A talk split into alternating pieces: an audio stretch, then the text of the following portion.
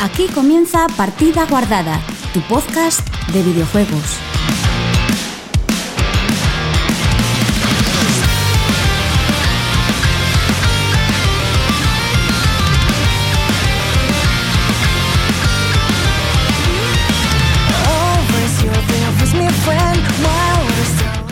Hola, muy buenas chicos y chicas, bienvenidos, eh, iba a decir una semana más, pero Sí, bienvenidos, mira, bienvenidos una temporada más a Partida Guardada, tu podcast de videojuegos.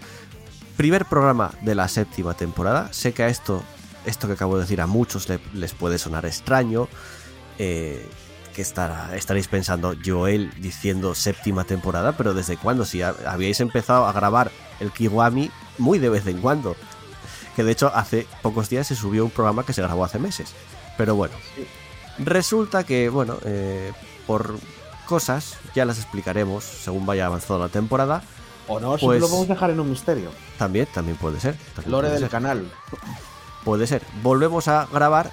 En este caso ya lo estáis escuchando porque la calidad se nota a través de, de- de internet, todo online. Y eso va a ser la temporada regular. Quizás alguna vez se grabe junto la temporada regular, pero mm, por lo general va a ser online. Y luego vamos a, a mantener los Kiwami, que se grabarán de vez en cuando, cuando cuadre, que eso será eh, presencial. O sea, como el último programa que estaba subido, que es el anterior a este precisamente. El Kiwami 05, el Sprint Edition que se subió en verano. Eh, y para este inicio de temporada tenemos, voy por orden que tengo aquí en lista, a Jesús. Chus, ¿qué tal? Hola, ¿qué tal, gente? Hola, buenas. ¿Cómo va el verano? Bien, está un calor, está... Mucho calor, ¿eh? Me, me he comprado el ventilador, así que no me puedo... que- El ventilador, no un ventilador, el ventilador. Ventilador que el otro día pensábamos que tenías uno. Sí, sí, yo me volví loco. Yo estaba... O sea, una, una cosa, Sara, ¿tú, tú, eh, ¿te suena cuando venías a mi casa que yo tuviera un ventilador de estos como de torre que, daba, que giraba? No. No, ¿eh? Vale, vale. Entonces tenía que Bueno. ser el... el- eh, lo- ya te digo, lo tuve que confundir con la estufa blanca, que también gira. Y ya, y ya que estamos, presentamos a Sara. Muy buena, Sara. Hola, buenas. ¿Qué tal? Aquí estoy. Pues yo lo estoy pasando bastante mal con el calor. Hay unos 41, 42, 43 grados por aquí. y- ¿Cómo? 40 y- Sí, sí. Aquí hay 26 ahora mismo. No, no, aquí para hoy dan 42. O sea, Según mi ordenador, según Google, eh, hay 21, ¿eh? Pues tu Google está un poco desubicado. 23 me dice ahora que acabo de entrar ya en A la mí me marca 26 en el iPhone. Microsoft, a mí Microsoft me dice 23 muy soleado, sensación térmica de 21. Y máximas de 29 vamos a tener. Sí, sí, eso las máximas sí que salen. o sea, es, es horrible. Tengo que tener la casa. Tengo las por la mañana es de noche porque bajo las persianas a tope. Sí, sí, claro, claro. Es que es Madre. horrible. Hace muchísimo calor aquí. Es que es lo que hay que hacer para, digamos, que no haga tanto calor en casa. Sí, sí. Eso, o que tengas aire acondicionado y te sobre la pasta y no te importe gastar luz. Claro, porque yo aire acondicionado tengo en dos habitaciones. Y tenerlo lo tengo. Pero Mm. claro. Ver, Hay que, hay que gastar luz. claro. Está tan cara como la gasolina o más. Me, Claro, me- claro. me imagino a la gente de, de Latam diciendo, a ver, llorones. Que eso es un viernes por la tarde normal, que estés llorando. Ya, ya, ya, eso es verdad. Eso sí que es verdad. Eh, venga, ya presentados los contertulios del programa, yo soy Joel y presento esto y eh, dicho ya todo esto y anunciado todo esto, continuamos con el programa, por lo tanto ir guardando vuestra partida que comenzamos.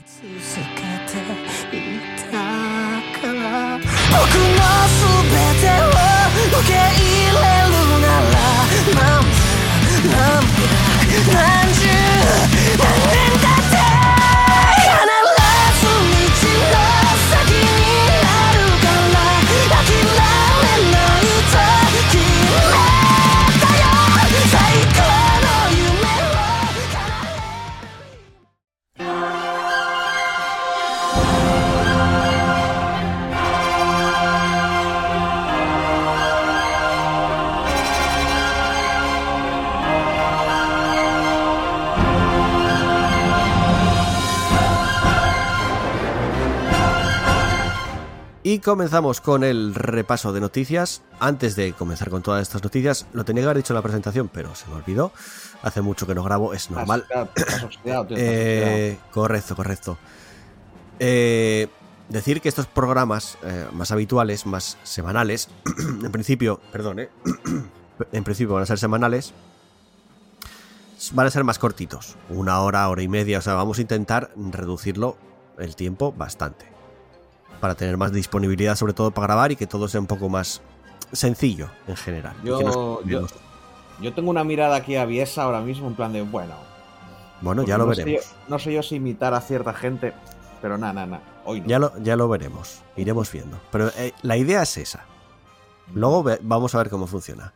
Venga, empezamos con las noticias. Vamos a empezar hablando de Quantic Dream porque en una entrevista para 3D Juegos eh, comentaba su, bueno, su director, presidente o lo que sea, David Cage del estudio Quantic Dream, que eh, mm, ya, o sea, comentaba por qué no hacen juegos para PlayStation en exclusiva como, como era antes. Y comenta David Cage, dice, la, la colaboración con PlayStation fue maravillosa. Cuando comenzamos a trabajar con ellos éramos un estudio muy pequeño. Hablamos del momento en el que comenzamos a trabajar en Heavy Rain, allá por 2017, y han sido increíblemente colaboradores con nosotros. Nos dieron toda la libertad creativa que quisimos y apoyaron todos nuestros proyectos durante 12 años y ha sido un increíble viaje juntos. Eh, y además destaca que en el equipo dice que están todos muy orgullosos de todo lo que hemos conseguido juntos. Heavy Rain, Beyond Two Souls y Detroit Become Human. Y ninguno de estos juegos habrían sido posibles sin su apoyo. Continúa diciendo, eh, habló bastante este señor. Pero al mismo tiempo hay un punto tras 12 años de colaboración en el que también tenemos deseos e inquietudes por hacer cosas distintas y trabajar de forma distinta. Primero pensamos en ir con nuestros juegos al territorio de cross-platform, porque trabajar en PlayStation, eh, eso Sí, no entiendo eh, cómo lo dice. Para mí que esto lo han traducido directamente de con el Google Translator, porque si sí, no, puede ser, pero bueno, se, les ha colado ahí, ¿eh? Que la idea era- eh, la idea era sacar sus juegos en varias plataformas, básicamente. mm, Pensamos que sería genial poder llegar a más gente que los usuarios que tienen una PlayStation. Quisimos explorar diferentes tipos de juegos y diferentes cosas, además de hacer más de un juego a la vez. Un deseo del propio equipo, mm, un deseo del propio equi- equipo de hecho, que amaban lo que hacían, pero pensaban que quizás podían hacer realidad la tonelada de ideas que tenían. Sigue diciendo, también llega un momento que piensas, de acuerdo, llevamos 20 años trabajando con editoras y ellas toman los riesgos financieros. Atentos a esto que dice porque yo creo que esa es la razón casi principal. Cuando apoyan tu proyecto, eh, eh, ponen el dinero a la mesa y si el juego no triunfa, ellos lo pierden. Por tanto, es justo, lo que ellos, es justo que ellos se lleven la mayor parte del pastel. Eh, pero llegamos a un momento en el que pensamos que quizás también queríamos invertir ese dinero y tener todo el pastel para nosotros. Yo creo que esta es una de las razones más, más, más claras. Dice, porque por lo que el éxito del estudio beneficia a todos los miembros del equipo. Fue una decisión común la de tomar mayores riesgos y en creer en nosotros para alcanzar una porción más grande de la tarta. Creamos eh, en nosotros mismos para crear juegos que puedan generar beneficios a todos los involucrados en el desarrollo. Por todos estos motivos y otros decidimos salir de nuestra zona de confort y poner, ponernos en peligro y alcanzar nuevos desafíos. Yo creo que poco más se puede decir. Sí que comentaron que tenían a Netisi que se unió a, a ellos, invirtieron en tal, pero bueno, se hicieron editores y digamos que ponen el dinero, pero no ponen todo el dinero. Los editores ahora mismo son ellos, se editan a ellos mismos. Yo aquí creo que básicamente mm, tiene mucha razón, sobre todo en lo último que dice, que es en plan, tomamos riesgos, pero nos llevamos más dinero. ¿Qué pasa? Ahora estamos viendo muchas compras de estudios por, por Sony, por Xbox sobre todo. ¿Y eso qué está haciendo? Que esos estudios, por decirlo de alguna manera, no tomen tantos riesgos, sino que sean las grandes compañías las que tomen riesgos. Pero al final, mm, si les dejan libertad creativa, mm, no lo sé. ¿Qué opináis? Chus. Mm, bueno, que es que ya sabes yo lo que. Bueno, ya he soltado toda la mierda que tenía que soltar fuera de. Sí, fuera ya de- lo dijiste antes. Señor. Sí, sí, sí. Pero sí, es que no sé lo que te comentaba antes, que por pasta. O sea, es que no, me, no veo otra. O sea, que dijeran, oye, bueno, a ver, libertad también, porque naturalmente. Ya nos cuesta de. Es que ponen el dinero, no, no, es que aunque pusieran menos dinero. O sea, Sony le, le iba a decir, estos juegos tienen que ser más o menos así porque este es nuestro rollo.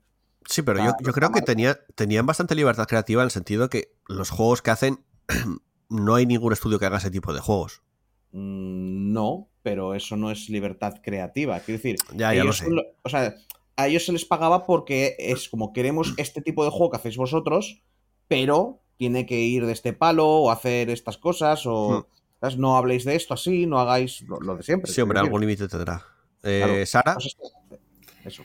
Pues yo creo que esto es algo que, extrapolándolo un poco al mundo profesional en general, creo que es algo que pasa eh, muy habitualmente. Es decir, todo el mundo cuando empezamos en nuestro sector, eh, desde pues, si eres pastelero o arquitecto, al principio siempre es más cómodo y más seguro trabajar bajo el ala de alguien que financia un proyecto o para alguien, porque de esa manera además tú aprendes cómo se hacen las cosas, na- nadie nace sabiendo, aprendes cómo se hacen las cosas, no hay mucho riesgo por tu parte que asumir, porque como dice la noticia, si alguien pierde el dinero lo pierde la, la empresa que ha invertido, no lo pierdes tú, o sea, Correcto. no es que, no es que te dé igual que fracase tu proyecto, porque entonces no te van a volver a contratar, pero quiero decir, no es tu dinero el que está en riesgo y eso es muy importante.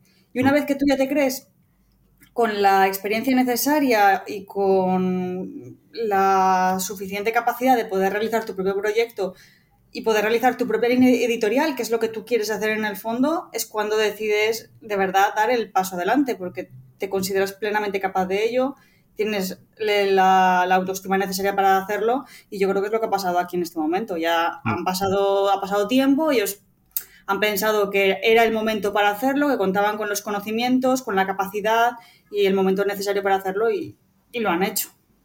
Ah, también, te digo, también te digo que Quantic Dream no eran, o sea, no empezaron a trabajar para Sony como unos pinines.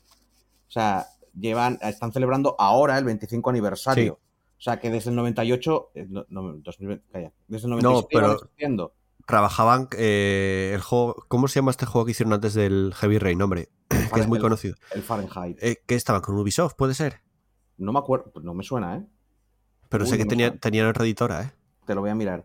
La cosa es que. eh, Claro, cuando- mí- pero cuando eres pequeño, cuando eres pequeño ya no es un tema de, de aprender nada, es que directamente necesitas el dinero. Claro. Y ya luego además lo que ha dicho Chus, la línea editorial, eh, por mucho que no te digan tienes que hacer el juego así o que no te den suficiente libertad, siempre va a marcar la pauta de alguna manera la persona que está financiando el proyecto. Siempre va a marcar él o ella o la empresa o lo que sea la línea editorial que quiere que tenga ese juego. Sí, pero Igual no te da la libertad creativa que tú quieres o que tú quieres meterle ese juego o el rumbo que quieres que tome. Pero lo que, lo, lo que te digo es que eh, en este, yo, yo considero aquí que es más tema de pasta en este caso. No, no, yo también lo creo, pero yo creo que es un tema de dinero, como he comentado anteriormente, pero creo que como adicional al tema del dinero, pues también puede utilizarse como eh, ratificación, ¿no? Como que, como decir, es que esto encima rema más a mi favor de tomar esta decisión. Porque de esta manera vamos a poder hacer los juegos como queremos, para quien queremos y, y- y Sí, a como ver. queremos hacerlo. Eso, a ver, ellos empezaron, yo te digo, no sé si es, no estoy mirándolo así de tal, si es el primer juego, pero como mínimo con el que se hicieron algo conocido, si no me acuerdo mal, fue el Fahrenheit, el, o la Sí, sí, correcto. Índigo, el Indigo Prophecy. Y luego ya, o sea, y ese salió en el 2005. Luego ya en 2010 sacaron el Heavy Rain, que ese es el primero ya que, les, que de Sony, de PlayStation. O sea, que esta gente ya tenía 13 años de experiencia. Bueno, cuando sacaron el Heavy Rain. ojito, Correcto. Porque, porque a ver el tiempo que estarían trabajando, pero pongamos 2005, 2006. Eso, o sea, que ya lleva una tal. Yo lo que creo, ya te digo, es que ahora que se han hecho nombre, ahora que ya es como Quantic Dream va a sacar un juego y la gente ya les está mirando, ¿sabes? Y ya pueden tirar a tal. Ahora sí que han dicho, bueno, ahora ya no necesitamos a Sony. No, y, Vamos a hacer lo que. ahora lo que tienen sobre todo es libertad para trabajar con quien quieran, porque el juego de Star Wars, este que van a hacer, el Eclipse, es con Electronic Arts, creo, si no me equivoco. Sí. Entonces, es como, mm, tenemos libertad propia y, digamos, nos pagan por hacer ese juego, pero es lo hacemos nosotros. Básicamente. Pero bueno, no sé, yo creo que es un poco el siguiente paso a un, a un estudio, ¿no? Es decir, primero trabajamos con editores grandes y en el momento que vemos que podemos dar el paso, mm, nos hacemos editores nosotros.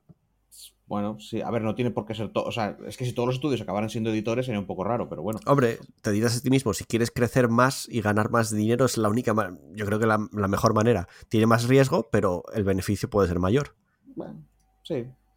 Pero bueno, eh, veremos eh, cuando salga Eclipse, que creo que era para dentro de bastantes años, aún así. Pero bueno, Eh, vamos a seguir con más noticias. Vamos a hablar de Final Fantasy XVI, que está ya al caer este juego. Yo tengo un poco de hype, las cosas como son. Mm, y bueno, el, su director, Naoki, el productor, perdón, de Final Fantasy XVI, Naoki Yoshida, explica por qué, digamos, que la saga dejó atrás los combates de, por turnos. Por dinero. En una entrevista por dinero todo el rato. en una entrevista con la revista japonesa Famitsu, reducida por VGC, eh, pues este señor, Naoki Yoshida, habla de, de esto. Dice, yo soy de una generación que creció con juegos de rol, con comandos y por turnos. Entiendo lo interesante y envolvente que puede ser, pero por otro lado, durante la última década he visto bastantes opiniones que decían que no entendían el atractivo de seleccionar comandos en los videojuegos. Esto es cada vez más común entre las audiencias más jóvenes que normalmente no juegan a juegos de rol. Eh, sigue diciendo, "Defini- definitivamente creo que es posible que el próximo Final Fantasy vuelva a utilizar un sistema de comandos nuevamente, o bien ser un juego de mundo abierto. Sin embargo, en este punto, si tuviéramos que volver a desarrollarlo, Final Fantasy XVI sería tal y como es ahora. Porque además, no solo comentó sobre esto, sino que también habló que si tuvieran que hacer un mundo abierto en Final Fantasy XVI, esto les habría costado 15 años de desarrollo, lo que es eh, una auténtica borrada. Ahora os cuento lo que dice sobre esto, pero primero, en, cuanto a lo del combate por turnos o cómo va a ser este que pinta más acción que otra cosa. Mm, ¿Qué opinión tenéis? Porque a mí no me desagrada las cosas como son. Me gustan los turnos, pero la acción no me desagrada. O sea, a mí el Final Fantasy de Remake, el combate, me gustó. Mm, bueno, yo es que cualquiera que, que nos escuche, que ya son los mismos, ya saben lo que opino al respecto. Es que a mí lo de. A ver, a mí el agua no me desagrada, pero igual prefiero tomar otra cosa que me guste. o sea, no, no, no tal. No lo sé. Igual, es que no. El juego no tiene por qué ser malo, para nada. O sea, puede ser un gran juego No. y todo esto, pero a mí, no sé, a mí. Es que lo he hecho antes de broma, pero es que es verdad, es por el dinero. O sea, todo esto es por pasta, natural, naturalmente. Pero eso que sí, para ya- llega, haciendo, ¿sabes? No, es que yo entiendo lo de. No marees, señor, diga, pues a la mayoría de la gente le gusta la acción, lo hacemos de acción. Correcto. Ya saben que, saben que llegan a un público más amplio así. Claro, claro, deja de marear, deja de intentar quedar bien con. No, pues la gente de los turnos. Tendrás a la gente de. Ay, están faltando al respeto. No, no es una falta de respeto ni nada, simplemente es, es eh, ser fan de algo más de nicho y ver que aquellas cosas que, ¿cómo decirlo? Que podían empujar para que tu nicho fuera más, eh, llegara a más gente, porque son muy famosas, como los Final Fantasy, también ya se rinden, ¿sabes? Dicen, no, no, no, paso. Entonces, claro, es, es, es como, no necesariamente que vaya a morir el género, porque siempre están los indies, ¿verdad? Siempre están los indies para todo. Pero, pero eh, es, eso es como, claro que, claro que a los jóvenes no les gusta si... haz- ya en la época Call of Duty, prácticamente no veías juegos por turnos ni nada, ni nada por el estilo. Y siempre se decían, es, es que esto no gusta a la gente, es que esto no gusta a la gente. Yo no lo sé, porque muchos juegos de, de- de- joder, el Persona 5...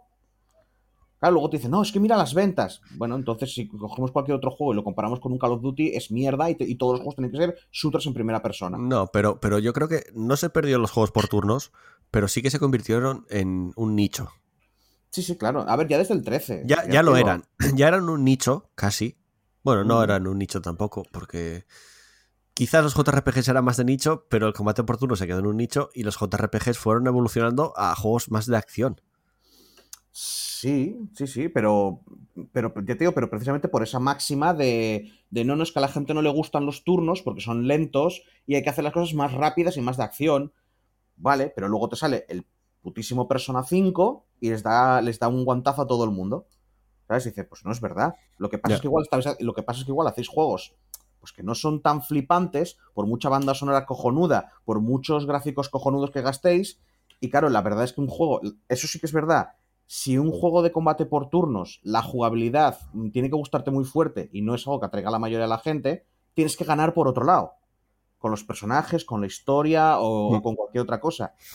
Y quizá no hay tantas ideas, ganas, tiempo, no lo sé. Pero tío, a mí, No sé. y encima la frase que dice que, que has leído no, no tiene sentido, ¿eh? O sea, definitivamente creo que es posible que el próximo Final Fantasy vuelva a utilizar un sistema de comandos. ¿Cómo que es posible? Con lo que han enseñado no pueden. No. O sea, ¿es posible que pase? No, no es posible, señor. Ustedes ya tienen el juego hecho, que sale el año que viene. No, se referirá al 17, Ah, vale, vale. Me imagino. Es que si no es supongo. como... Eh, Sara, Sí, sí. Eh, pues a mí es que yo no he jugado al Final Fantasy este, pero a mí es que los juegos por turnos no me gustan. Creo que le restan dinamismo fluidez al Sí, sí, sí, sí. juego en sí. Porque es como que me cortas el rollo, ¿sabes? Y es como, joder, macho. Mm. Pero bueno, por eso digo, decimos que es de nicho, porque no hay tanta gente realmente. No, no, sí, muy que le gusten los turnos. Si ya te digo, si es un tema, es un tema puro de, de evento. O sea, es que es lo que quiero decir, que igual hay gente allí en Square, en, en Square Enix que quiere hacerlo por turnos. Sí, sí, seguro. Igual lo quieren hacer así porque igual quieren hacer, explorar otras ideas, hacer otro. Porque los Final Fantasy, una cosa que se caracterizaban es que cada Final Fantasy tenía unas mecánicas algo diferentes, siempre giraban alguna cosita. Hmm. No eran turnos, turnos. En el 7, por ejemplo, bueno, en la barrita, esperar, tienes que esperar igual, ¿vale? Es una barrita que se llena. Pero si te quedabas quieto, los enemigos seguían pegándote Hmm. y cosas así. Pero, pero ya te digo, pero no es como llegan y dicen, no, no, a ver, la gente se aburre con los turnos. La También- gente quiere adrenalina.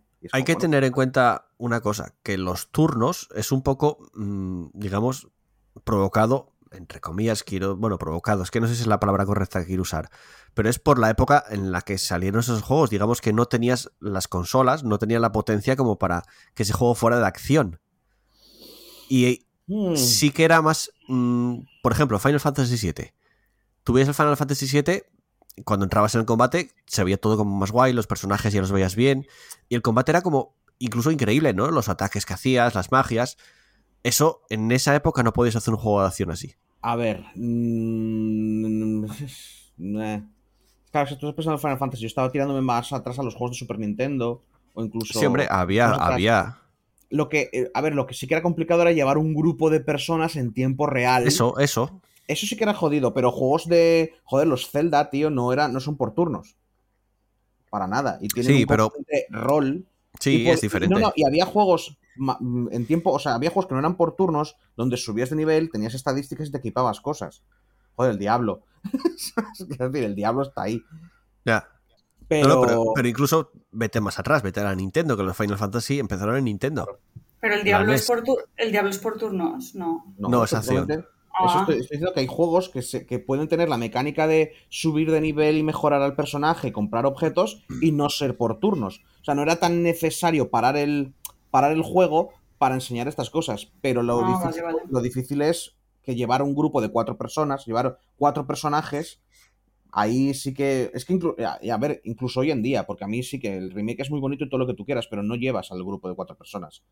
¿Vale? Están me- medio funcionando los otros en, en- en la IA y de vez en cuando puedes cambiar para decir lo que haces. Sí, habrá, super- habrá jugadores super pro que, que van cambiando súper rápido y en realidad cada personaje hace lo que dicen.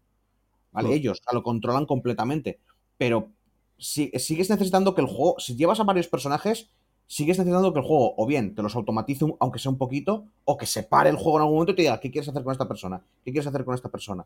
Pero claro, también eso es para eso. A mí, a mí ya te digo, los juegos a mí tácticos, de mover por casillas, de que, es, que sea más importante el posicionamiento o la planificación que el ref- los reflejos. Mm, Que la habilidad con el mando, sí. También es, también es cierto que juegos, precisamente por eso, porque a la mayoría de la gente les gusta, juegos de reflejos, de habilidad y de cuanto mejor eres esquivando, pegando, eh, hay muchísimos. Y juegos de tal. Sí, no, claro. entonces, ya te digo, está bien. Sí, seguramente venderán un montón y la historia es como Juego de Tronos, tío. Eh, y va a molar un montón. Sí, y a, tal. a mí me llama mucho, la verdad que me llama muchísimo. Eh, yo Bueno. es- espero ver más. No solo hablo de encuentro del combate, sino que también hablo de, de cómo sería si lo hubieran hecho el juego mundo abierto. A mí me parece un poco exagerado esto de 15 años, pero bueno, dice eh, este Naoki Yoshida. Cuando jugué al primer Final Fantasy pensé, esto es una experiencia de juego parecida a una película. La producción, los momentos de los diálogos, el drama, el sonido, todos se combinan para crear la experiencia de juego más genial posible. En cuanto se incluyó eh, un chocobo o, o mogel, eh, pensé que ya era una experiencia de Final Fantasy. Esa experiencia también debe ser sentida en Final Fantasy XVI. Adicionalmente, es necesario entender el esquema general del diseño de juego, teniendo en cuenta las fortalezas del propio equipo. Cuando pienso en ello, pensé, creo que un mundo abierto no encaja en lo que estamos planeando ahora. Quiero una historia de un héroe que salva al mundo, porque esto es Final Fantasy. Quiero invocar eh, para volverme loco y destruir el mapa. Quiero lanzar este juego lo más pronto posible, no puedo lanzarlo por partes. Eh, cuando consideraba estos cuatro puntos principales, creo que es prácticamente imposible pedirlo todo. Si tuviéramos un tiempo de desarrollo de unos 15 años, podríamos tener la oportunidad de desafiarnos a nosotros mismos con un mundo abierto. Después de todo, es casi imposible en términos de tiempo y costes crear una historia global dentro de un mundo abierto. ¿Pensáis que en algún momento se planteó sacar este juego por partes, como el Final Fantasy VII Remake? Mm. Pues no, no- ni- Bueno, ni se me- o, o- o como, ni se o me como el- ocurrió, ¿eh? Ni se me ocurrió o la idea. como, O como el 13. Ni se me ocurrió. O sea, no, no, no lo he pensado porque ni se me. O sea, lo acabo de pensar ahora que lo has dicho. Lo, lo que de, lo de no ¿eh? lo de que sacan por partes. La verdad es que no creo, porque por partes se tienen el remake y este es como numerado y no los no creo que esté planeado. Yo creo que no, porque como dice Chus, para ser seriado, para ser numerado ya tienen el otro, entonces este no... No, no, este es, este es el numerado, Sara, este es el 16. Sí, sí, claro, claro. Este, este es el, ya te digo, el 16 de, de todo Pero bueno, numerado. eh, Ah, el- pues al, pues al revés, perdón. Pero es que, Sara, pero es que, es que ya en la historia, el Final Fantasy X, después se sacó un Final Fantasy X Claro. 2. y el 13 ¿sabes? igual. Y el 13 salió en como en tres partes. El, el 13.2 y el Lighting Returns, que es como si fuera el 13.3. Sí que Claro. es cierto que cambiaba, sobre todo del el Lighting Returns, que lo jugué hace precisamente poco, no entero, pero lo estuve probando unas 4 o 5 horas. El combate cambiaba mucho. Era muy diferente. Con, con esta serie se han hecho muchas cosas. se han hecho. Hmm. eh, tal. A ver, se supone que siempre ha sido rol. Que es eso, es, es que es esto. Si, si, a- si ya de rol lo único que tiene es la subida de nivel y, y equiparte cosas, ya no es rol. Porque eso también lo tiene el Far Cry y no es rol. ¿Vale? O sea, es un poco también eso. Es como. el- no, es que el rol es rolear. Pues no vas a rolear. Ya no roleabas en ninguno de los Final Fantasy. Siempre seguías la historia de esta gente. Así que lo único de rol que tenían era lo de la supuesto, el grupito, la aventura, el subir de nivel y todo esto. Ahora tienes un juego de, de tal. ¿Que va a ser malo? Mm, No lo creo, porque los juegos AAA, a ver, a veces te salen cosas malas, pero por otro, como Anthem, ¿sabes? Pero por otros temas, no necesariamente por el juego en sí, sino por cosas que le rodean. Pero es muy difícil que, un- que un juego AAA sea malo. Puede no gustarte. A mí hay un montón que yo pienso que son mierda y que no me gustan, pero no están mal hechos. Yo creo que Final Fantasy tiene ya tan pillado el, el truco de la clave de lo que funciona que dudo mucho que te salga un juego malo. O sea, Mm. vamos a ver, mm, 16. Son 16 intentos, ¿sabes? Si ven que no funciona uno, probaron con el siguiente y ya tienen cogido el truco de lo que quieren. Pero bueno, la- ya te digo que la cosa es que nadie. No, no, no es. Es que ya te digo, es que este. Ya llevan un tiempo. Ya llevan un tiempo alejándose poco a poco, haciéndolo cada vez más dinámico. ¿Vale? Porque que tienes comandos y tienes turnos, pero cada vez son más dinámicos. Y este parece ser el- ya en el que dicen, mira, sabéis que ya estamos hasta los cojones de intentar hacer esta especie de dinamismo por turnos para contentar a todo el mundo. Así que, o como yo por el gameplay, parece eso, parece un juego de acción en tercera persona, un Devil May Cry o algo así. Y es. No está mal, pero es Hmm. que choca muchísimo. Es que sale demasiado de lo que uno espera de un Final Fantasy. Sí, sí, sí. ¿Vale? Es como, o sea, eh, el Dirge of Cerberus era Final Fantasy Dirge of Cerberus también en parte porque como salía tanto de, de cómo, de cómo se espera que era un Final Fantasy, se le ponía un nombrecito y era un spin-off, ¿sabes? Era un- una cosa aparte. Pero Mm. aquí ya no, aquí dicen, no, no, ahora la serie principal, bueno, la serie, es que ni siquiera continúa, ya sabes que no continúa la historia y tal, pero bueno, la serie numerada principal ya va a saltar a esto. Y claro, a mí yo me paro a pensar y es, si lo que hubieran triunfado muy locamente no fuera tanto, o sea, no hubiera acción y hubieran sido los shooters, si ahora el 80% de los juegos que se jugaran fueran shooters, ¿este Final Fantasy sería un shooter? Y vendría este señor a contarnos rollos de, ay no, yo es que mira, es que los shooters nos permiten, como lo ves en primera persona, te metes más, y te, te, te metes más en el mundo y lo puedes ver todo muchísimo mejor y es una experiencia más inmersiva. O sea, e- es lo que yo me paro a pensar. Ya, ya, ya hay un shooter, el, el de móviles. Anda, El Battle ya, Royale. pero digo- no, no, ya, pero ya no hablo de spin-offs, porque spin-offs. ya, ya, mí- ya. Sé, sé lo que, cojas- sé lo que dices. serie- que cojas una serie, la retuerzas y hagas lo que quieras, a ver qué sale, me parece cojonudísimo. O sea, la verdad es que a mí esta idea me parece cojonudo porque pueden salir cosas buenísimas de aquí, ¿eh? Pueden salir cosas Hmm. muy buenas. A mí, lo de que las invocaciones se va a parar el juego luego cinco minutos a invocarte un señor. mm, llevan un tiempo que no sale bien. Igual dejadlas y, y haced un combate guapo.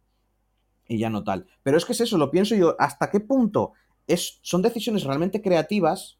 Porque también es verdad que la gente crea- creativa se tiende a aburrir haciendo lo mismo, siempre. Y hasta qué punto es, mm, vamos detrás de las modas. Vamos, vamos detrás de lo que, de lo que nos dice esta tabla A de ver. lo que gusta a la gente. En- Bueno. en- Di, Sara, Sara, di. No, es que eso da dinero, chus, evidentemente. Claro, claro. No sé. Soy Pero- una empresa, quiero ganar dinero, no, no, no soy Sí, una hermanita de la caridad. Pero es que lo sabemos todos, entonces a mí ya te digo que no me pongan al, al productor diciéndome, no, es que esta decisión la hicimos porque, madre mía, nos preocupan mucho vuestros sentimientos y, Chus, madre, ¿y, qué quieres, flipar". ¿Y qué quieres que te digan? Nada. No, esto lo hicimos porque No. queremos ganar más dinero y sacaros aún más dinero. No, que no, digan, que no digan nada. Que no me mientan, simplemente que digan, pues mira, este juego va, de- va a ir de esto y de esto y de esto. Y la, y la historia va a tratar de no sé qué, y nos hemos esforzado en que sintáis no sé qué. El estilo de combate va a ser así. Se puede hablar de un montón del juego sin estar diciéndome, ay, eh, a ti te gustan los turnos. Perdón porque no te gustan los turnos. Ay, pobrecito, pero es que mira, me veo obligado a hacer esto. Ya te digo, esto es, esto es como esta gente que, no, que en vez de decirte que no quiere salir contigo, te dicen, ay, no es que mm, he quedado con no sé quién. ¿Sabes? Como que te dicen, no es culpa mía, es culpa de las circunstancias. Es como, no, no, la decisión la ha tomado la empresa. Así que no hace falta que me pidas perdón. Tú sigue lo tuyo y habla de tu juego. Bueno, eh, hasta aquí la noticia. Eh, ya veremos cómo sale el Final Fantasy XVI. Yo, yo le tengo muchas ganas, ¿eh? Yo le tengo bastantes ganas. Y pasamos a hablar de un juego de acción, precisamente a hablar a un juego que va a llegar el 20 28 de octubre, que también es de acción y que además se llevaba esperando mucho tiempo porque en su momento se anunció en los Video Game Awards hace ya no sé ni cuántos años por... por ¿quién, ¿Cómo se llama el que lo anunció? El, el presidente de Nintendo América, Reggie. Fils-Aime. Sí. Eh, recuerdo que lo había anunciado eh, hace muchos años y es Bayonetta 3, que por fin Nintendo así, sin más, porque no lo metieron ni en un direct ni nada, cogen y te dicen, pum, el Bayonetta 3 va a salir el 28 de octubre. Así, sin más. A mí me Eh, parecen los mejores anuncios, tío. O sea, ¿A qué te me refieres? mejor. Que, que cojan. A ver. Que te anuncien el juego. O sea, a mí cuando me dicen, mira este juego, flípalo, flípalo, flípalo dentro de cuatro años. Como, tío. Ya, mira, se, No. se presentó en, en 2017 y en 2021 se vio algo más de, del juego. Y ahora Ah, un nuevo tráiler, que ves ya el, el tráiler se muestra un nuevo personaje eh, jugable que se llama Viola, que es una bruja que está en entrenamiento, que si no me equivoco lleva una katana así muy grande. O sea, te cambia... Ujú. Bueno, no, llevabas varias armas con, con bayoneta. Yo también lo prefiero tiempo. así, ¿eh? Yo también prefiero que, que me hagan el, el anuncio cuando es casi ipso facto Sí. que me lo van a sacar. Porque es que si no, es que se me pasa hasta el hype, tío. Ya es que hasta, hasta se me olvida. Y lo mismo me pasa con las series. Yo me acuerdo hace dos años, cuando salió Disney Plus, según entró Disney Plus a España, dijo, y vamos a sacar una serie de Obi-Wan que no vi. Y fue como, mira, quedan dos años, macho. O sea, Y- es que déjame en paz. Y, y ahora ves Obi-Wan y dices tú, ¿para esto me hiciste esperar dos años? Claro, Tanto, tanto hype, tanto hype, dos putos años, tío. O sea, es que son cosas. A mí no me gusta, ¿eh? yo prefiero que me lo hagan, pues así, en plan, mira. Apple Sí. también lo hace a veces con sus dispositivos. De repente te hace una keynote. Oye, pues que en un mes sacamos este teléfono y te quedas tú, ¿what? Pues yo prefiero eso a que me digan, no, dentro de un año sacaremos este teléfono. Sí, que, yo en este caso, que en este caso específico, precisamente estamos hablando de cómo lo anunciaron en el 2017 y hasta ahora no, o sea, no, no tal. Pero me refiero al anuncio esto, de, de que te salgan nuevas noticias y digan, ah, y ya está aquí. Claro. Sí, es que además se había hablado muy poco del juego desde que se anunció. mm, Apenas salía información del juego. Muy, muy poca. Pero bueno, eso, que llega el 28 de octubre y además va a tener una edición que se llama Máscaras de la Trinidad. eh, que eh, va a incluir un libro de ilustraciones de 200 páginas y tres carátulas especiales que se combinan para formar una- ilustración panorámica. Mm. Y ya está. Eh, eso es Bayonetta, 28 de octubre. Los fans de, de los Hagan Slash pues están de, de enhorabuena. Sí. Seguimos, vamos con algo de polémica porque Ubisoft esta semana eh, pues empezó con líos de que iba a quitar, digamos que había había varios juegos en Steam que ibas a poder dejar de jugar. Y Espera, que ibas a poder dejar. No, no, que. que ibas a dejar de jugar. Sí, sí. Vale. O sea, que no, no es una decisión tuya. Pues No ahora digamos que Ubisoft eh, aclara un poco lo que, lo que dijo o, o lo que va a pasar, no lo sé. Eh, digamos que algunos juegos de, de Steam, como el Assassin's Creed Liberation HD, eh, no iban a poder descargarse desde la tienda ya directamente. O sea, aunque tuvieras el juego, tú no te lo ibas a poder de jugar, por decirlo, bueno, por decirlo de alguna manera, no. Es que es lo que iba a pasar, el 1 de septiembre todo esto, ¿no? Eh, y esto viene porque iban a anunciar, a anunciar el cierre de servidores eh, de 15 de sus juegos. Y para PC, para consolas como Play 3, Xbox 360 y Wii U, pues a ver, eso sí que lo entiendo, porque esas consolas ya están prácticamente que no, nadie juega. Ahí puedo entenderlo, pero en Steam ya te bloqueaban el descargar el juego. Entonces dicen desde Ubisoft, como se indica en este artículo de soporte, solo los DLCs y las funciones online se verán afectados por la desactivación. Los propietarios actuales de esos juegos aún podrán acceder a ellos, jugarlos o volver a descargarlos. Nuestros equipos están trabajando con nuestros partners para actualizar esta información en todas las tiendas y también están evaluando todas las opciones disponibles para los jugadores que se verán afectados cuando los servicios online de estos títulos se desactiven el 1 de septiembre de 2022. Básicamente, eh, están diciendo que no vas a poder jugar igualmente. Pierdes todo lo que sea online, pero vas a poder jugar. Y añaden también, Bueno, bueno, siempre bueno, ha sido... Esto lo estás espera, esto lo estás dando espera. tú por sentado. Espera, siempre ha sido nuestra intención hacer todo lo que esté en nuestro poder para permitir que esos títulos del pasado permanezcan disponibles en las mejores condiciones posibles para los jugadores y estamos trabajando para que sea así. Venga, chus, suelta Billis, que sé que lo estás deseando. No, no, eh, no es, no es, no es bilis, es- son factores lo que voy a soltar yo ahora. Porque Por si cierto, eh, los juegos que no se podrán utilizar DLCs o funciones online, que es lo que al final especificó Ubisoft, son el Assassin's Creed 3, el Assassin's Creed Brotherhood, el Assassin's Creed Liberation, Driver San Francisco, Far Cry 3, Prince of Persia Las Arenas Olvidadas, eh, Silent Hunter 5, Ghost Recon Future Soldier y Space Monkeys. Esos son los juegos. La, la cosa es que si siempre su intención es que permitir que los títulos del pasado permanezcan disponibles en las mejores condiciones posibles para los jugadores, de entrada, estos juegos, cuando ya no, cuando ya van a cerrar servidores, porque ya dicen, mira, juegan 10 personas, ¿sabes? Ya, ya no nos da dinero, lo vamos a chapar porque no nos cuesta más mantener el servidor que, Hmm. que tal.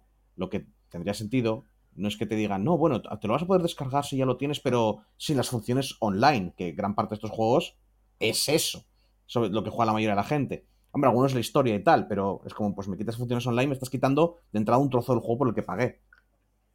Lo que tendrían que hacer es quitarse tonterías, quitarle el DRM y permitir a la gente pues poder Correcto. estar offline y jugar y, y poder conectar. O sea, hay algunos juegos que algunas, o bien porque han sido abandonados, o porque algunos ya han dicho, mira, para vosotros, han dejado a la comunidad, ¿sabes? Han dicho, eh, no- ya no- los servidores nosotros ya los, ya los chapamos, pero si tú tienes el juego, te lo dejamos abierto para que haya grupos de gente que se hagan sus, comunidades online y puedan jugar a ese juego y puedan hacer, y puedan hacer sus mierdas. Y así lo mantienen vivo. Pero eso no les interesa porque no les da dinero y para hacer eso, pues igual tendrán que hacer cambios en el juego que les cuesta dinero. Así que no, siempre no ha sido su intención hacer todo lo que está en su poder, porque está en su poder, para permitir que esos títulos del pasado permanezcan disponibles en las mejores condiciones posibles para los jugadores, como hemos leído ahí. Así que esto ya te digo, es mierda pura que encima han sacado porque, se- porque la peña se ha vuelto loca. Porque mil duros que ellos lo que planeaban era chapar estas cosas y la gente podía jugar, Sí. jugaban, y si no lo jugaban, Sí, literal. como, y como ha empezado la gente a decir, porque esto es lo que dicen ahora, pero en su momento ya se hablaba de que no ibas ni a poder descargarte el juego en Steam aunque lo hubieras pagado. Correcto. Y claro, esto lo decimos siempre. Esta es otra de esas cosas como lo de las empresas. Es otra cosa que decimos. En realidad, cuando estamos jugando juegos, comprando juegos digital, tú no estás comprando el juego, lo estás alquilando por un Correcto. tiempo indeterminado. Porque. Mm. que Eso es, lo que iba a, eso es lo que iba a decir, ¿sabes? ¿Quién puede jugar al Prince of Persia? Yo, yo lo tengo, ese juego. Lo tengo en físico para el ordenador. Entonces, claro, aquí es donde, y si es, es algo que siempre se ha planteado cuando teníamos este debate de físico-digital, de ¿y qué pasa si Steam quiebra? Y todo el mundo decía, "Ay, que va a quebrar Steam, que no sé qué tal. Bueno, mm, esto no es lo mismo que, que, que- que- que- quiebre Steam, pero eh, quiero decir, es una situación que es- podría ser similar eh, con un juego determinado o con dos Claro. o con tres. es. Pero quiero decir, es que el, el peligro real está ahí y, y el hecho para mí, yo creo, ¿eh? de tener un juego digital, que mucha gente me dice, "Jo, es que entonces no tendría dinero para comprarlos todos. Ya, pero es que entonces estás sacrificando una cosa por tener la otra. Y yo creo que es complicado encontrar ese equilibrio. Yo, desde luego, siempre he sido eh, muy defensora del juego físico, de que te lo compres. A ver, hay, sí, pero hay, hay matices. Aquí hay una cosa, el digital ha ayudado muchísimo a todo el, a todo el, a todos los indies. Porque ya te digo, esto, esto, esta gente que te hace el juego, el de Stardew Valley, que es un señor, una persona que ha hecho el juego y, y se- y ha ganado millones, porque el Stardew Valley es conocidísimo y lo han comprado un montón de gente. Ese señor, si tuviera que sacarlo en físico, no habría sacado el juego. No podría. Es imposible. O, de- o tendría que haber contactado con una empresa. La mayoría de estas empresas no te compran los juegos. ¿Vale? Porque muchos de esta, peña indie lo, lo comentan, que tú vas con la idea y claro, te dicen, ay, bueno, sí, pero no nos atrevemos, porque siempre están como a, a mirar a ver quién compra la idea nueva y ver si se pegan la hostia o no. Y si no se pegan la hostia, ya todo el mundo empieza, eh, ese tipo de género, ese juego, lo que fuera, ese estilo, ya lo empiezan a comprar. O sea, no están dispuestos a invertir. Se- solo quieren invertir sobre seguro. Porque lo de arriesgarse, bueno, es que, que- ojo, que tiene sentido. Pero que luego no nos vengan Bueno, decir a veces sí. A Sí, no, veces no. sí. Raramente, ya te digo yo, raramente una empresa grande como Ubisoft se arriesga. Siempre tiran sobre seguro. Joder, Hombre, mira como Ubisoft sí, chus, pero Mira, habrá otras empresas que no sean Ubisoft y que sí que se arriesgan No, con no, pequeños. no, no, no. O sea, eh, Microsoft está comprando empresas ahora mismo. Y, y vuelvo a repetir, porque, porque lo indie, ahora ya en general, lo indie ya es un mercado. Pero que hace ya unos cuantos años, cuando nadie daba un duro por ellos, era muy jodido. Entonces todo el tema digital ayuda a esta gente, porque te hacen el juego, te lo descargas, ¿vale? Y, y- Sí. y no, ya te digo, no tienen que pagar un montón de, un montón de rollos. Eso es En bueno. ese, en ese sentido sí, pero, pero luego lo que sí también me gustaría Pero- decir es el tema de, de la plataforma online que lo quieren capar. Es como, joder, el Diablo 2, yo lo miré hace unos años y todavía puedes jugar al Diablo 2. on- Bueno, hace Sí, unos sí, años cuando lo miré se podía jugar al Diablo 2 online. O sea, quiero decir, hola, ¿el Diablo 2 de cuándo es? ¿Del 2005, 6, 7? No sé, de por ahí. No, no, no, es de mucho antes. El, el Diablo ¿De 2. antes? Es que no lo sé. El Diablo 2 es del 99. No, hombre, no, sí, lo jugué yo. No puede ser del 99, que yo era una tenía 10 años. Bueno, pero No, además el, el- el juego digital no solo ayudó a esto que decías tú ahora, Chus, sino también al tema piratería ayudó mucho porque las ofertas de Steam y todo eso hicieron que la gente decidiera, pues es que no voy a piratear porque es que no me merece la pena. Claro. O sea, ayudó mucho. Y en PC sí que es cierto que tú te compras un juego en físico y dentro del juego del CD te viene para instalarte Steam Sí, y luego no, descargarte el juego en Steam. O sea, no, no, en PC no existe el físico realmente. Ese, ese era otro punto que le iba a decir a Sara. Que tú el Prince of Persia lo puedes jugar en físico porque todavía salió en una época bien, el 1. O sea, el Prince of Persia me refiero al que hicieron como remake en 3D, bla, bla, bla. ¿Vale? No el viejo, viejo del, del- Iba a decir del 80 y pico, pero ahí creo que estoy resbalando. No Del me- año 2000, el Diablo 2, eh, por cierto. Eh, sí, el 20, de- no sé cuánto de junio del año 2000. Eh, tela, ¿eh? Ha pasado tiempo. Ay, que se me va la cabeza. Pero que hoy en día, es lo que dices tú, Joel, hoy en día, incluso aunque te lo compres físico, casi todos los juegos, sobre todo los grandes, ¿vale? Ya tienen parche de día 1, porque ya, ya sal- han salido y ya han visto que había X problemas y los ya, ya tienen preparada la, la. Entonces tú te compras físico, te lo instalas en el ordenador y como no tengas internet, no te lo va a poder descargar rollos. Así Correcto. que si una empresa te quita todas esas descargas y todas esas cosas, tú tienes un- un- una caja física eh, o con un DVD, lo mismo da, que no te vale para nada, porque lo instalas y tendrá bugs, no tirará por como tiene que tirar, no tendrá la mitad del contenido que le habrán ido sacando durante dos años para convencerte a comprar ese juego. Porque eso- Claro, pero, pero es que eso yo, o sea, a mí me parece fatal. O sea, yo estoy comprando por un juego completo, no por la mitad del juego aquí y la mitad descargado. No, yo estoy pagando por el juego completo. Es como, yo me acuerdo cuando, porque yo nunca he tenido PlayStation y consolas modernas tampoco, prácticamente desde la PlayStation 2. Entonces, cuando eh, me enteré que la PlayStation 4, que no sé si en la 3 era así, tú comprabas un juego y parte del te lo tienes que descargar de internet, era como, pero qué puta broma es esta. No, pero ¿Cómo que me de- tengo que descargar un juego? Pues Más si ya que- está aquí. Más que parte de él era, era parte del día 1, que es el tiempo en el que se acabó de hacer el juego y el juego llega a tiendas, el- la desarrolladora sigue trabajando en el juego y Sí, sí. mejorándolo, por decirlo de alguna manera. Pero es que eso tendría que estar hecho, o sea, entonces, ¿qué me estás vendiendo? ¿Un juego que no funciona bien? El parche, todos los ese parches ya deberían de estar hechos cuando relanzas el juego. Ese es el Eso es, un, problema. eso es un error, Sara, no eso es imposible. Entonces no sacas el juego en 20 años. Claro, Coño, ¿y por qué antes sí se sacaban juegos y ahora no? Porque antes sacabas juegos que tenían bugs. Claro.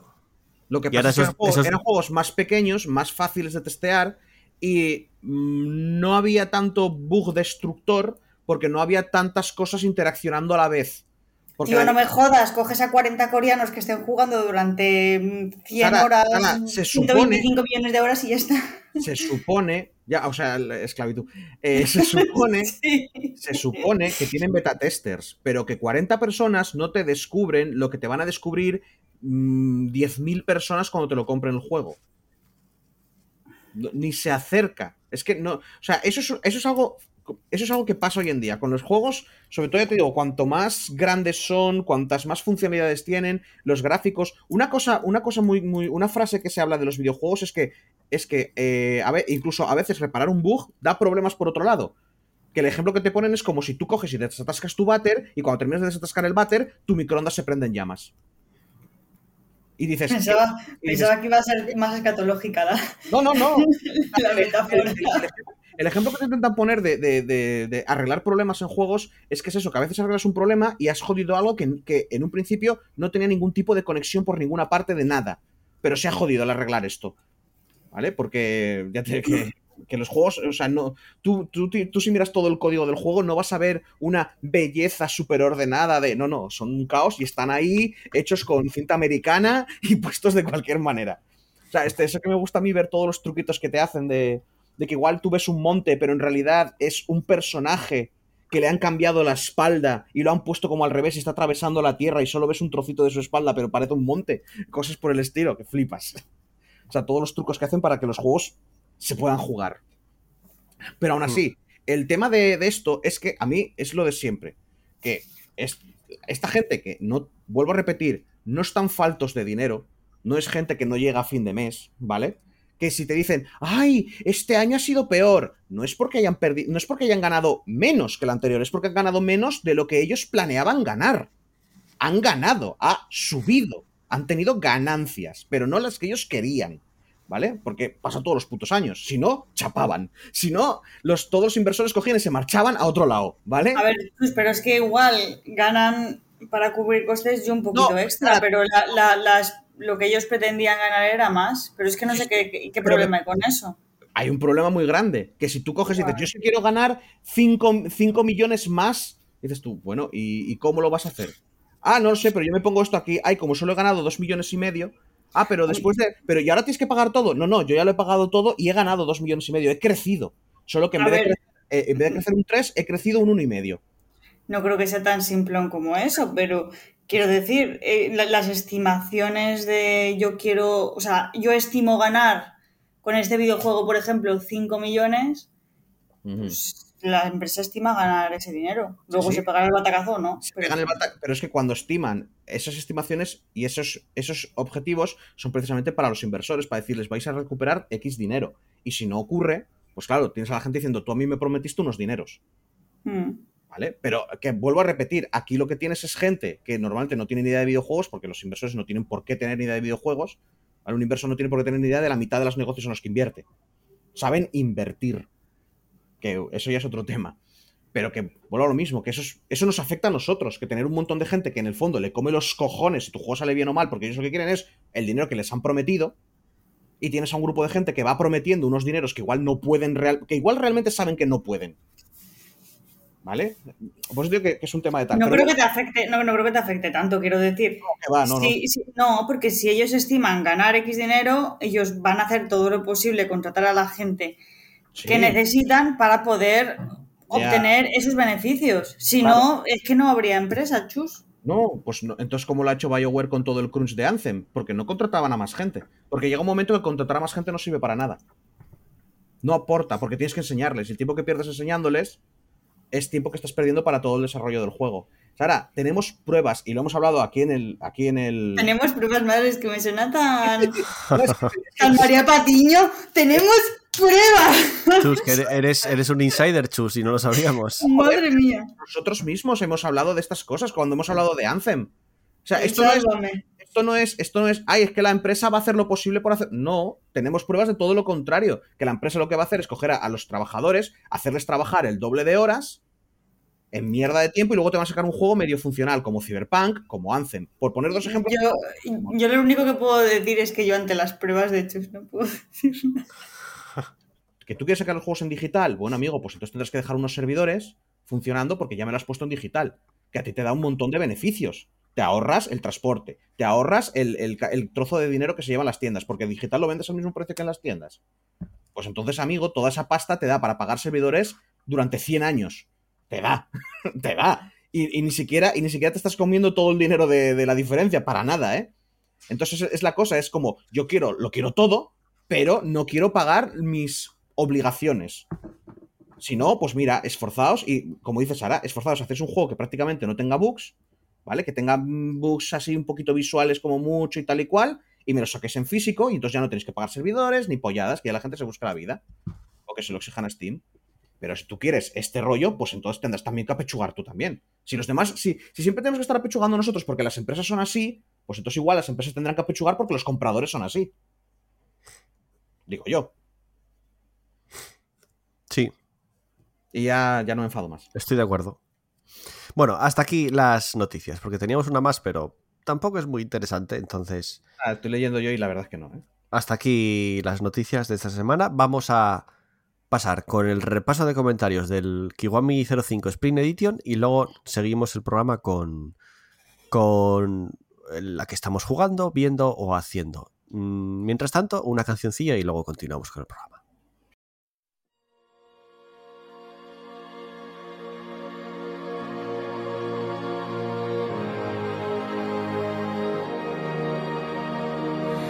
There's a whisper in my chest, it's telling me the best is yet to come. Hiding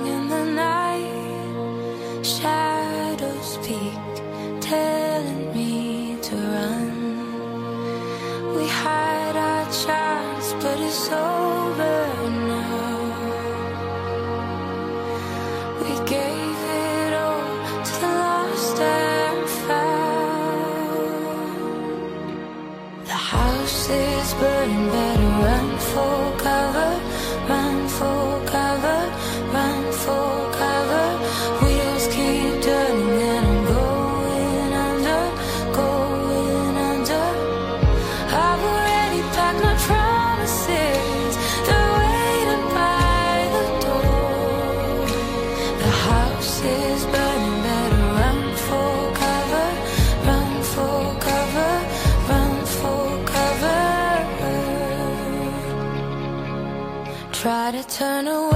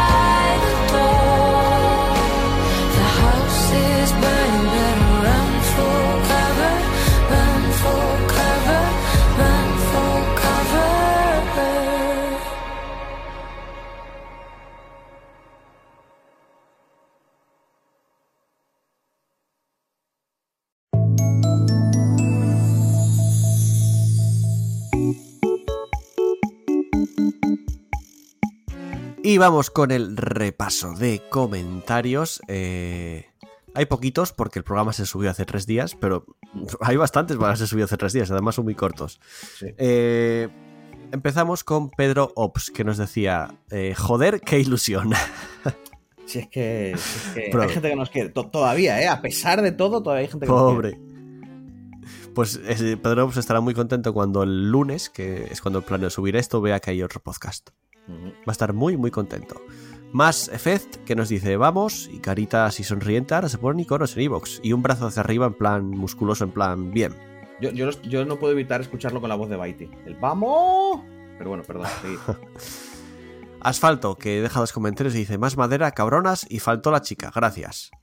Es que somos Carita trozos- sonriente también. som- somos unos trozos de mierda y para que Sara pueda participar en el físico hay que no hay que llevar- es que no había que llevar un cacharro había que llevar un jodido Sí. móvil que pueda funcionar co- que se pueda conectar a la, a la, a la mesa de mezclas De hecho, ese programa eh, jodió el móvil de Pablo. sí sí o sea el de Pablo se fue a la mierda el mío no funciona porque no había sonido no me acuerdo que claro claro sí, Jodió el pero- móvil de Pablo, pero no sabía que lo había jodido en plan permanente. no, No sé, no sé al final, ¿eh? permanente Ah. no ha sido lo sigue usando Ah, pero vale. sí sí pero empezó a reiniciarse empezó a hacer unas cosas locas Sí, Eh, en su momento, cuando estuvo Feito, el suyo tiró, pero claro, Feito no viene siempre, así que juraría que el único que funciona bien es el de Andrés, pero Andrés necesita un cable, Andrés y el mío, que es un iPhone, y hace falta un adaptador. hace falta un adaptador que nadie se trajo. Lo tenía Andrés en casa, Pues eso. correcto. Pero bueno, aquí está Sara. Y luego también Asfalto que dice, gracias, gracias por el programa, decía que la chica vuelva. Efectivamente, pues aquí tienes a Sara. Asfalto. Que ha vuelto aquí estoy. la, la chica. Asfalto, Oye, que, me, me- me gusta saber que me echabais de menos, jo. asfalto que tiene nombre de grupo de, de rock, Sí, lo que hemos ver, dicho. Metal, sí, El, el mejor. Como digo siempre, hecho- a ver, Booker de Witt es, está ahí, siempre diré, el mejor nombre para mí, pero Asfalto Hombre, es muy. Bunker de Wit está entre los me gustas. Que son, ya que estoy los digo, aunque luego habrá más, pero bueno. Mopa Peluda, eh, Pedro Ops, Asfalto, The Pit 51 y Booker de Wit. Y un tal Joel Casado que le dio hoy por la mañana. Oh, vaya. Ese tipo siempre está ahí, ¿eh? Siempre está Es que lo, los- los- lo estuve escuchando antes mientras limpiaba en casa. Ah, bien. Porque como estoy con COVID y prefiero no salir mucho, bueno, en en realidad lo ideal sería no salir nada. De hecho, todavía no salí nada. Desde que di positivo, pues dije, ya que estoy, voy a aprovechar para limpiar a fondo. Como ya me encuentro un poco mejor, pues es lo que hice. Eh, recordar que es que, bueno, tenemos Twitter, tenemos Facebook, Instagram creo que también, pero no lo usamos nunca. Incluso el canal de Twitch tampoco Espera, se usa eh, nunca. me, ha dado por mirar el otro Kiwami, el 4, y. A ver, es un poco chorras porque. no Se había leído, ¿eh? No, no, eh, el 8 de este mes, el 8 de julio, no creo, ¿eh? que se hubiera leído. Ah, Que lo es que por eso digo que lo dejó en julio. Que bueno, básicamente os decía que si había alguien ahí. Decía, Oli, ¿hay alguien ahí? Pues sí, estamos. estamos, estamos. De hecho, estábamos, pero el programa, ya te digo, Ya, se subió ya, ya, ya. meses Hubo- después. Hubo, hubo ahí una especie de desconexión mental rara. Correcto. Eh, y hasta aquí el repaso de comentarios. Esperamos que ahora que vuelve a ser, o la intención es que esto vuelva a ser semanal, pues mm, volverá a haber más comentarios. Ya, ya, ya lo iremos viendo, cómo, cómo es la recepción de esta nueva temporada. Eh, dicho todo esto, leídos todos los comentarios, vamos a continuar con el a qué estamos jugando.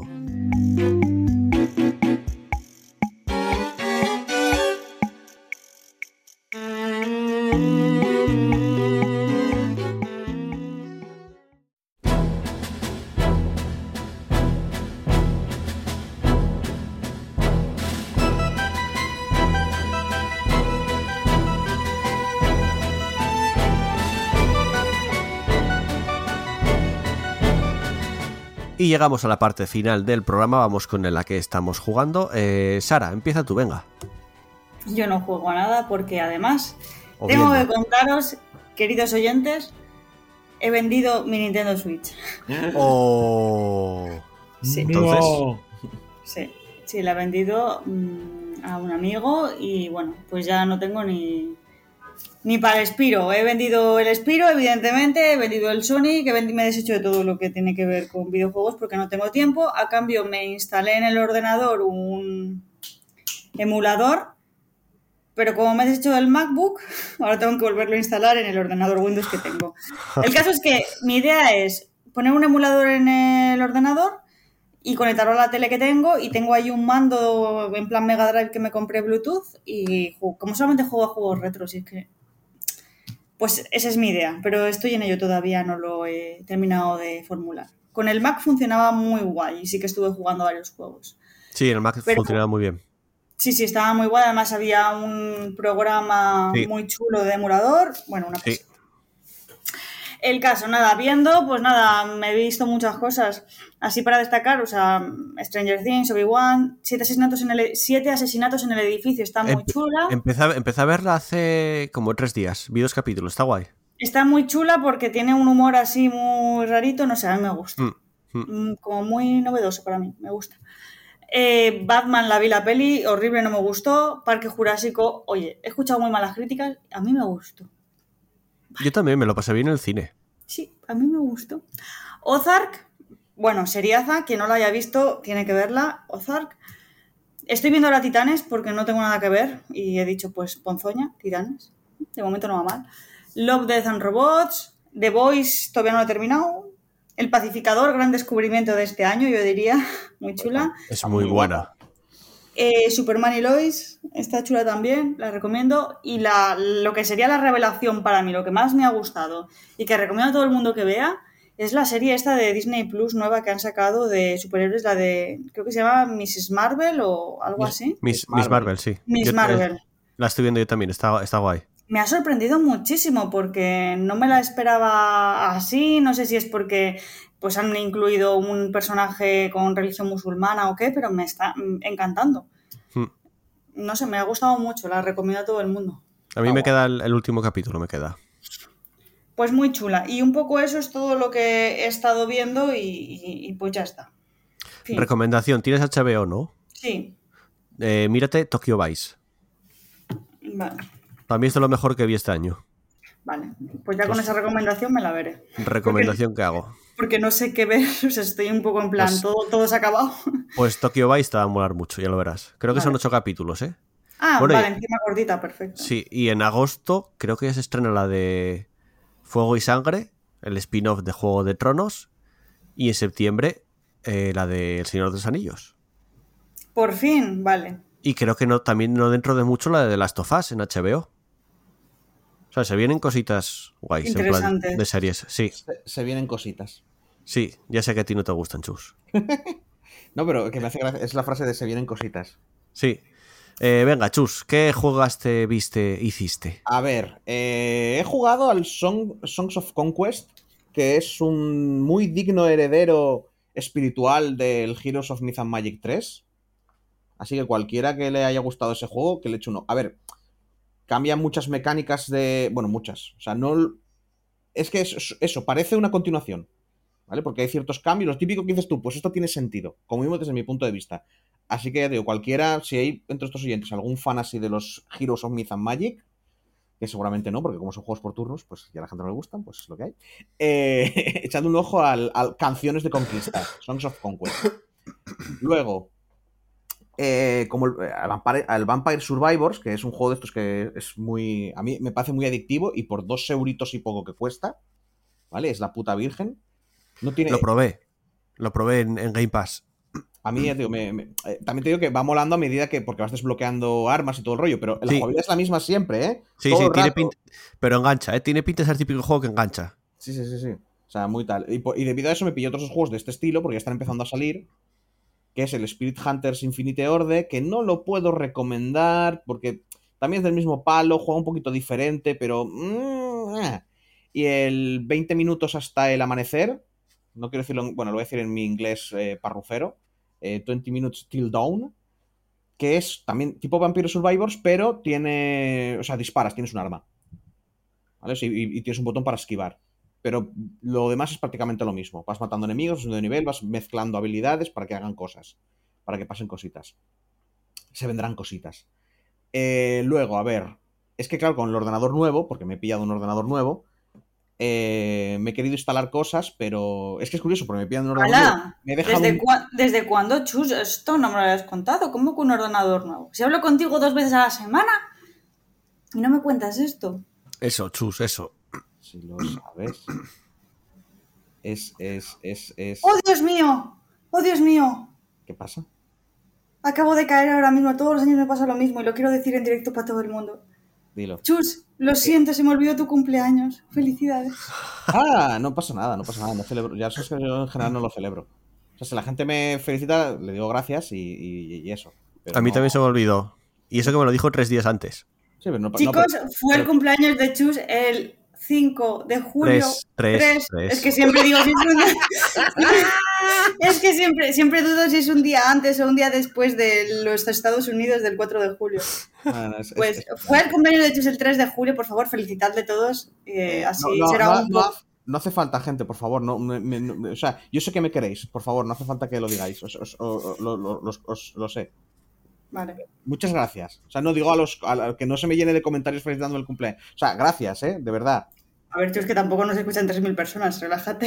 Bueno, pero si ya hay cinco personas que tengo que decir cinco veces gracias y, y- y- y está de tal, no sé. Es una cosa rara. O sea, que, que no es que me vaya a molestar ni nada, ¿eh? Si queréis hacer la broma, hacedla porque ya os estoy viendo venir, pedazo de malnacidos. Pero, pero que no hace falta. No os. Volviendo al ordenador, Sí. ¿has comprado un ordenador? Sí, claro. Pero, o sea, sí, yo he hablado de eso en las charlas de. en las charlas privadas. Pues se ve que no, No, se ve no, que no estaba prestando atención. claro, pero es un tema que se ha hablado, se ha hablado. Se ha dicho, pues eso, que me pilla un ordenador. Y es curioso porque es eso, me pillo un ordenador y me instalo Songs of Conquest, que es pixel art, 20 Minutes Till pixel art, Vampire Survivor, pixel art, el Death Trash, pixel art. o sea, es como, mi ordenador está trabajando, o sea, está trabajando menos que yo. Y ya es decir, or- ¿eh? Un ordenador que puede correr Cyberpunk en Ultra perfectamente Sí, sí, sí. Y juegas a juegos pixel art solo. Sí, es, es- es que claro, a ver, yo ya yo lo he dicho, yo no me he comprado esto para. Por ejemplo, he dicho, a mí lo de jugar a los juegos en Ultra me suda los huevos muy fuerte. Yo lo tengo para que me dure otros 10 o 15 años más. Mm. ¿vale? O sea, es mi idea, porque el otro ya estaba muy viejo, ya estaba muy mayor y, y a veces se le notaba el. Bueno, no te creas, ¿eh? No, no, claro, pero porque tienes la gráfica que tienes y porque tienes el RAM que tienes. Y vuelvo a repetir, que yo creo que me tomes a coña. Ese procesador es la virgen.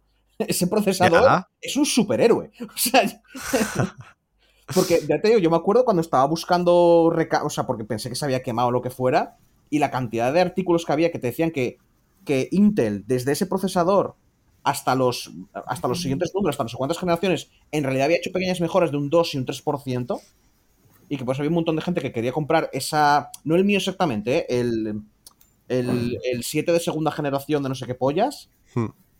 Porque no eran para nada malos y eran muy baratos. ¿Pero qué procesador es, Chus? Eh, Intel. eh, ay, bueno, tiene yo lo tiene que tener. si- es un i7, pero no un me acuerdo. siete- Dos, un siete 2000 y pico. 2600, sí. Es, es muy viejo. Ah, Muy sí. viejo. Pero es que ha seguido funcionando hasta el día de hoy y yo he estado jugando al Elden Ring. Sí, sí, es que de hecho, ahora ya que estamos lo decimos, el ordenador de Chus, el ex ordenador de Chus, me lo dejó a mí hasta que yo me monté un PC también, que voy a montarlo. Y va de sobra, o sea, perfectamente. Sí, sí, sí, ya te digo que no, que no tal. Eh, bueno, eso. Y también el, es que el Deathloop, lo, porque es un juego de Arcane y ya estaba muy barato, y dije, ya va siendo hora de comprarlo. Y lo estuve jugando un rato, pero no le he dado mucho. O sea, es- creo que el Deathloop y, y volver a instalarme el del ring y probarlo así con tal, ha sido un poco el ver cómo se mueve, pero como tampoco. O sea, se ve mejor, pero. eh, no sé, es que yo siempre lo digo y, y es un problema. Yo me, como que me he quedado estancado, ¿vale? O sea, yo pasé de juegos de Super Nintendo a la Nintendo 64 con el Zelda Ocarina of Time, a los juegos que cada vez eran más realistas, y claro, ahí hasta un, un topete cegato como yo ve la diferencia, pero ahora la ves. O sea, sí, sí, yo digo, hostia, no, no, un juego de hace cinco años, un juego de ahora, se puede ver que está más definido, que la cara, que si, los, que si las pecas, pero llega un momento que para mí empiezan a ser cositas muy pequeñas, cositas estéticas, pero muy... ¿Sabes? Como ya... Tam- eh, También Ya. te dije que el monitor ayuda. Y tú no tienes un monitor que te ayude, precisamente. también, pero, pero que quiero decir que ya me da un poco lo mismo que se empieza a ver cada vez más realista. Porque ya no es un salto como los, eh, los píxeles al 3D y del 3D de cuadrados a un 3D más redondeado. Pero igual ya no es tanto por el 3D, o sea, igual el monitor te ayuda en cuanto a la interpretación, por ejemplo, de los De, colores. de colores, claro. Y luego, por ejemplo, ya no solamente eso, sino, por ejemplo, la, fre- la frecuencia de refresco para ver movimientos que sean pues, Exacto. más fluidos. Sí, y, y que se verá cada vez más realista y que entrará en una jungla y dará el sol y será una, y será una escena muy bucólica y muy bonita.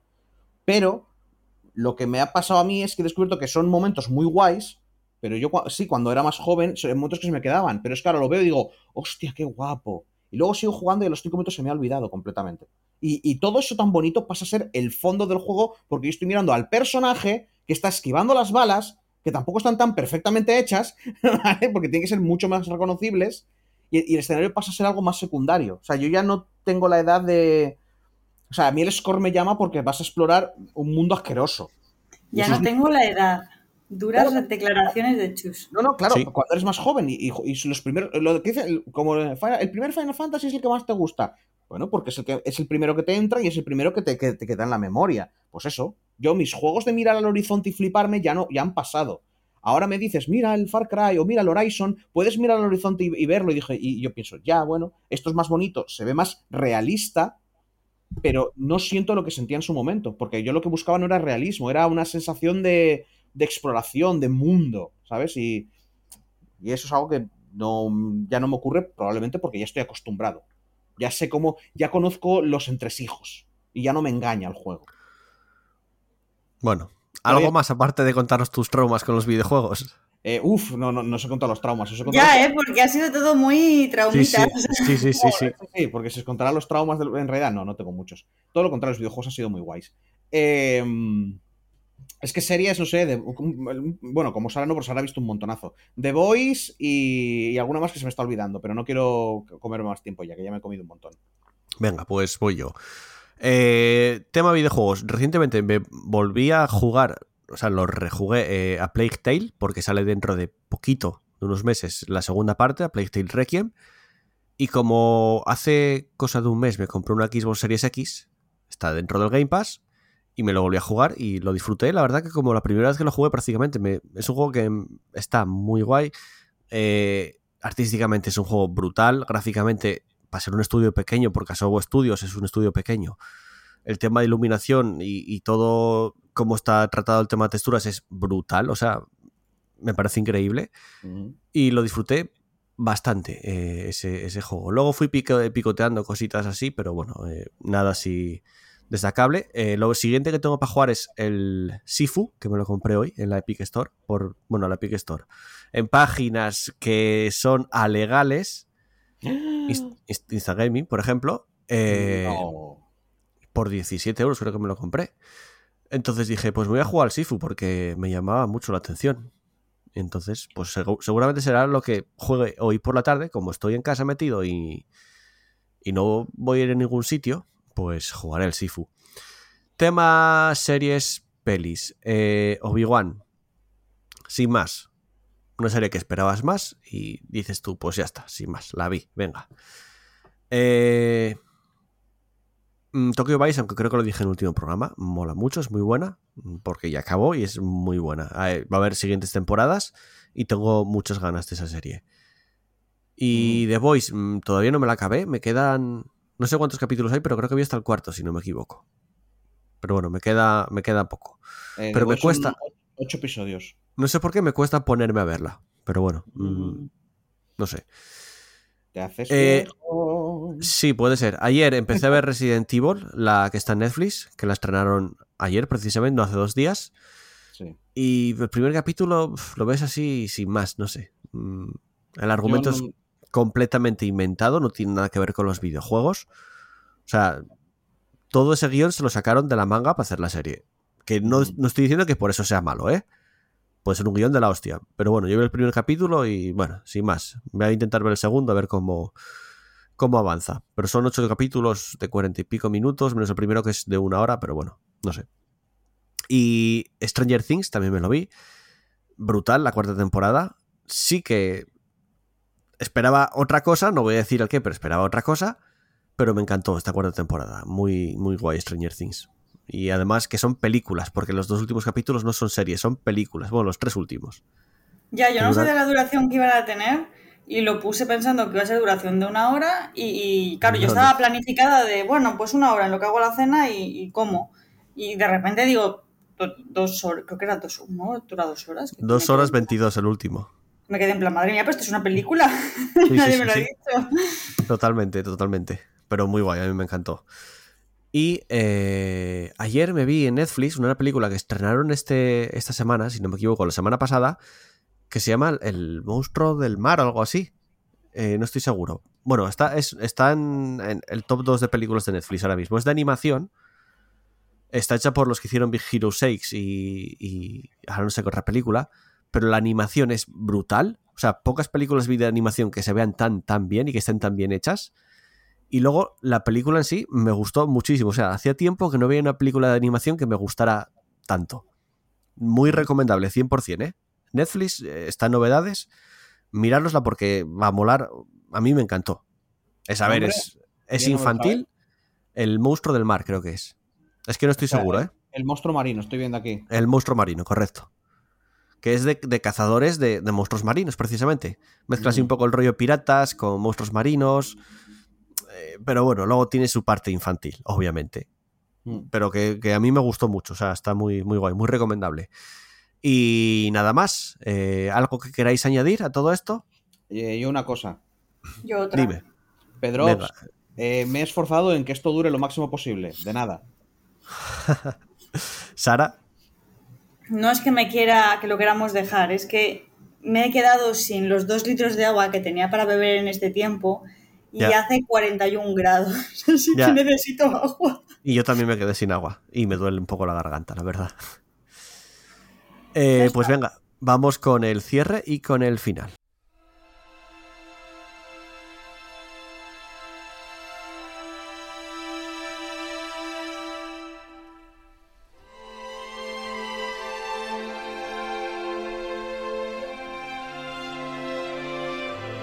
Y llegamos al final de este primer programa de esta nueva temporada. Sé que es muy atípico, sé que esto suena muy raro. Es muy raro empezar una temporada en julio, en mediados de julio, Sí. porque normalmente ahora estábamos de descanso hasta septiembre, que es cuando empezábamos. Pero bueno, no sé, fue así. A mí me apetecía grabar podcast. Supongo que a vosotros también os mola grabar podcast. Y fue en plan, pues mira, nos Mm. juntamos, grabamos online y, y lo que surja. Que al final esto pues va a ser así. La temporada regular van a ser noticias. Quizás pueda haber algún análisis en- entre medias eh, y, y en la que estamos jugando. O sea, no va a haber mucho más. Luego tendremos el Kiwami, que ahí será pues lo mismo, lo que surja. Y, y ya está, nada más que, que- que añadir. Eh, Chus, nos vemos en una semana, nos escuchamos en una semana. Venga. Y Sara, nos escuchamos en una semana. Yo siempre que se pueda, aquí estoy disponible. Pues perfecto, perfectísimo. Los oyentes lo agradecerán, sobre todo Asfalto. Y un servidor Joel que se despide eh, sin antes agradeceros el habernos elegido, el habernos escuchado y gracias por estar ahí una semana más, aunque eh, los que lo tenéis que agradecer sois vosotros que nosotros no aparecemos mucho por aquí, por Evox y por diferentes plataformas. Eh, por lo tanto, eh, ¿qué dices Chus? No, que la verdad es que sí. O sea, te está dando Pues, pues, pues eso, pues eso. Eh, como decía, ya no me acuerdo del final, lo que decía. Ah, jugar mucho Eh. videojuegos, disfrutar mucho de ellos. Un abrazo para todos, un beso para todas. Chao, chao, adiós.